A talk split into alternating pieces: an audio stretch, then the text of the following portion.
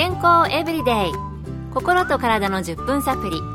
この番組はセブンス・デ・アドベンチスト・キリスト教会がお送りいたします。皆様お元気でしょうか？森田美恵です。今日もあなたやあなたの大切な人の心と体の健康に役立つ情報を短い10分間にぎゅっと詰め込んでお届けします。セブンス・デ・アドベンチスト・キリスト教会は社会奉仕をモットーに世界中で病院や学校も運営しています。日本でも東京神戸沖縄の3カ所の病院をはじめ福祉施設などの運営を通して皆様の健康と医療福祉の発展に携わってまいりました。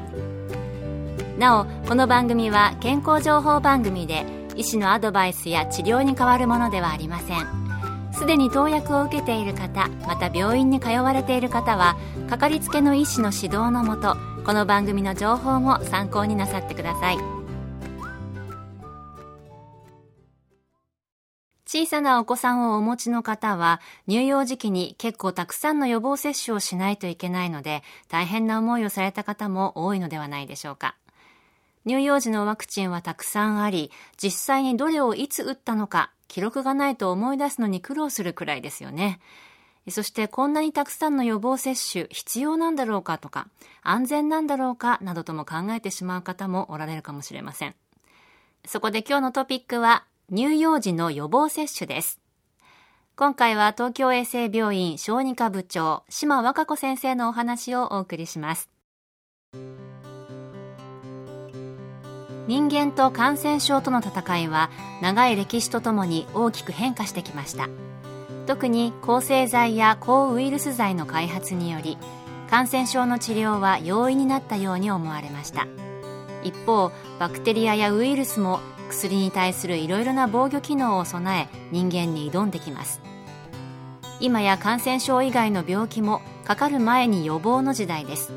中でも治療の難しい感染症の場合病気になってからでは遅い。病気になる前に予防対策をしっかり講じるべきであるという考えが主流となっています。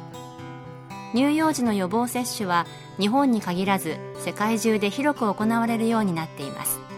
そしてここ45年で日本で受けられる予防接種も増えてきて特に幼い子供を持つご家族の方々はその種類の多さや接種時期などに困惑されていることと思います。ここで少しまとめてみますとまず赤ちゃんが生まれて最初に出会う予防接種には生後6週間から開始できるロタウイルス感染症のワクチン生後2ヶ月から開始できるヒブワクチン肺炎球菌ワクチン B 型肝炎ワクチン3ヶ月から開始できる100日咳ジフテリア破傷風ポリオの4種混合ワクチンなどがあります。病気になる前の予防対策は大事ですよね。島先生もここ数年で予防接種の種類が増えてきたと言われていましたのでたくさん種類があって困惑するのもわかります。時期に応じて予防接種がいくつかあるということですよね。それではどのようにスケジュールを立てたらよいのでしょうか。島先生にお聞きしました。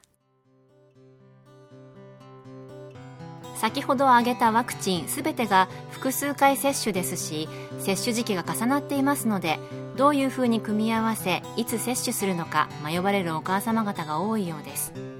短期間で効率的に接種を終わらせるためには一般には複数ワクチンの同時接種が進められています。どうしても同時接種に抵抗がある方は個別に医療機関にご相談ください。お母様方可愛い我が子を病気から守るため予防接種に積極的に取り組んでくださることをお勧めします。同時接種で短期間に効率的に接種を終わらせるといいようですね。健康エブリデイ。心と体の10分サプリ。この番組はセブンス・デ・アドベンチスト・キリスト教会がお送りしています。今日は乳幼児の予防接種について、東京衛生病院小児科の島和歌子先生のお話をご紹介しています。先ほどは予防接種はたくさんあるので、お母さん方が迷うということでしたが、同時に複数のワクチンを接種することで短期間に効率的に終わらせることができるということでした。それでは同時に違うワクチンを接種したい場合、もしアレルギーなどがある場合、そしてどの注射からなのかわからない場合などあると思いますが、そのあたりはどうなんでしょうか？島先生のお話です。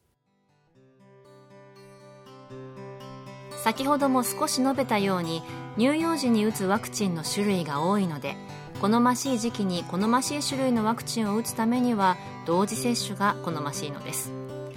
ワクチンを別々に打つとなると毎週病院に通うことになったり特に生ワクチンを接種した場合は次のワクチンを打つために4週間の期間を空けたりしなければいけません。こういった問題があるため同時接種が好ましいということなのです。同時接種による子どもへの苦痛成人後の影響などご心配かと思います。子どもの負担をできるだけ減らすことを考慮した現時点でのワクチン接種のスケジュールを考えていくほかないと思います。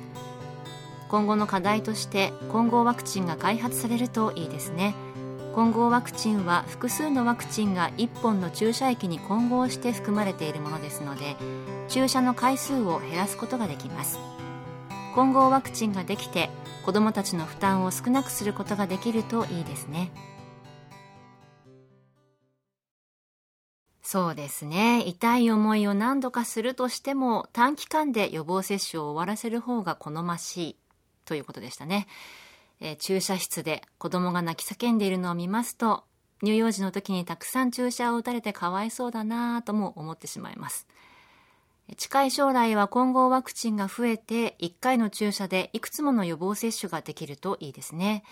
もう本当に母親の方から考えると、羽交い締めにしてとかですね、かなり、こう、なんて言うんでしょう。母親の方も大変なので、うん、でも子供のためを思えば、いや、やっぱりね、予防接種、いろいろ考えちゃいますね。島先生はワクチンの危険性のリスクよりも病気にかかってしまって将来苦しむリスクを考えて適切な時期に必要な予防接種を進めておられるようでした。今日の健康エブリデイいかがでしたか？